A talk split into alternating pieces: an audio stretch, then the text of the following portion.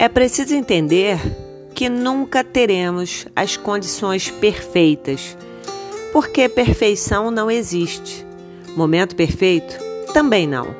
O que temos é o que está disponível no nosso dia a dia. E dentro das nossas possibilidades, caminhar e fazer acontecer com o que se tem. Não espere o amanhã para mudar. Para começar, para tentar, o que temos é o hoje.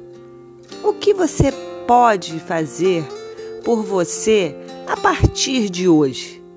O que você consegue mudar a partir de agora? Coragem para encarar as mudanças, porque elas só dependem de você.